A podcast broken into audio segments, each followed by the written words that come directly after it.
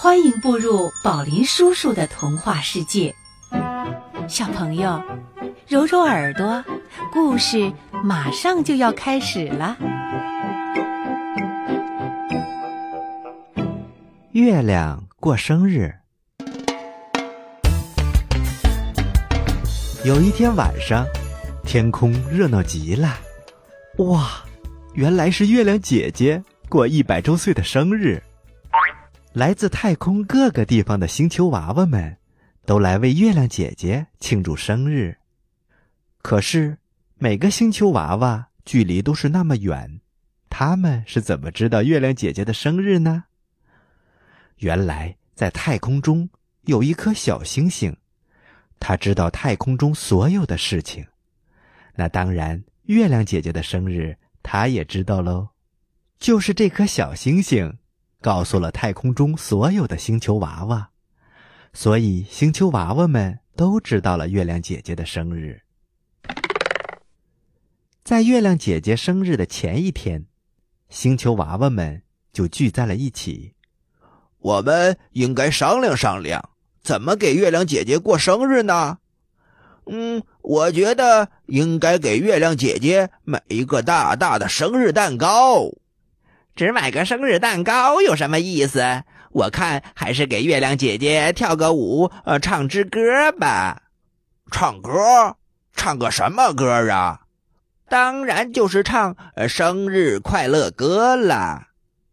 祝你生日快乐，祝你生日快乐，祝你生日快乐，祝你生日快乐。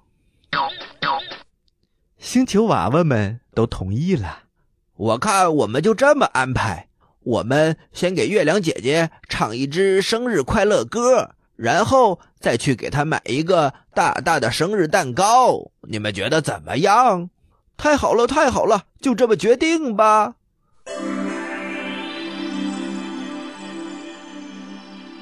到了月亮姐姐生日的那一天上午，星球娃娃们就聚在了一起。有的星球娃娃们在排练舞蹈，有的星球娃娃在练唱歌，还有的星球娃娃特意跑到了地球上最高档、最好吃、外观最美丽的蛋糕店里，买了一个大大的蛋糕。到了晚上，星球娃娃们一个接一个的来到了月亮姐姐的身边。哇，来的星球娃娃可真多呀！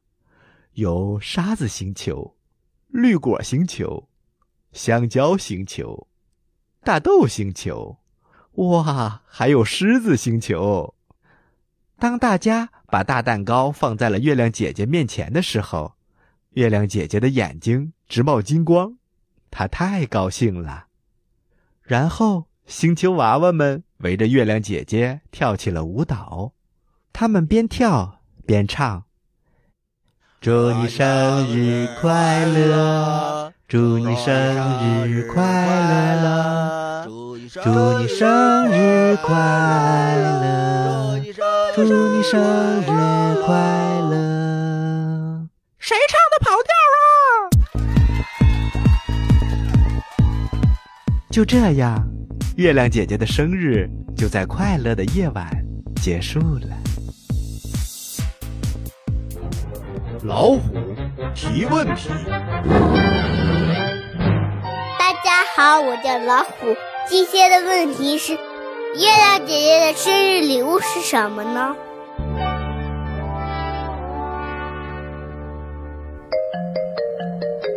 小朋友，宝林叔叔的故事就讲到这里了。记得明天继续光临十二睡前故事哦。接下来。做个美梦吧，晚安了。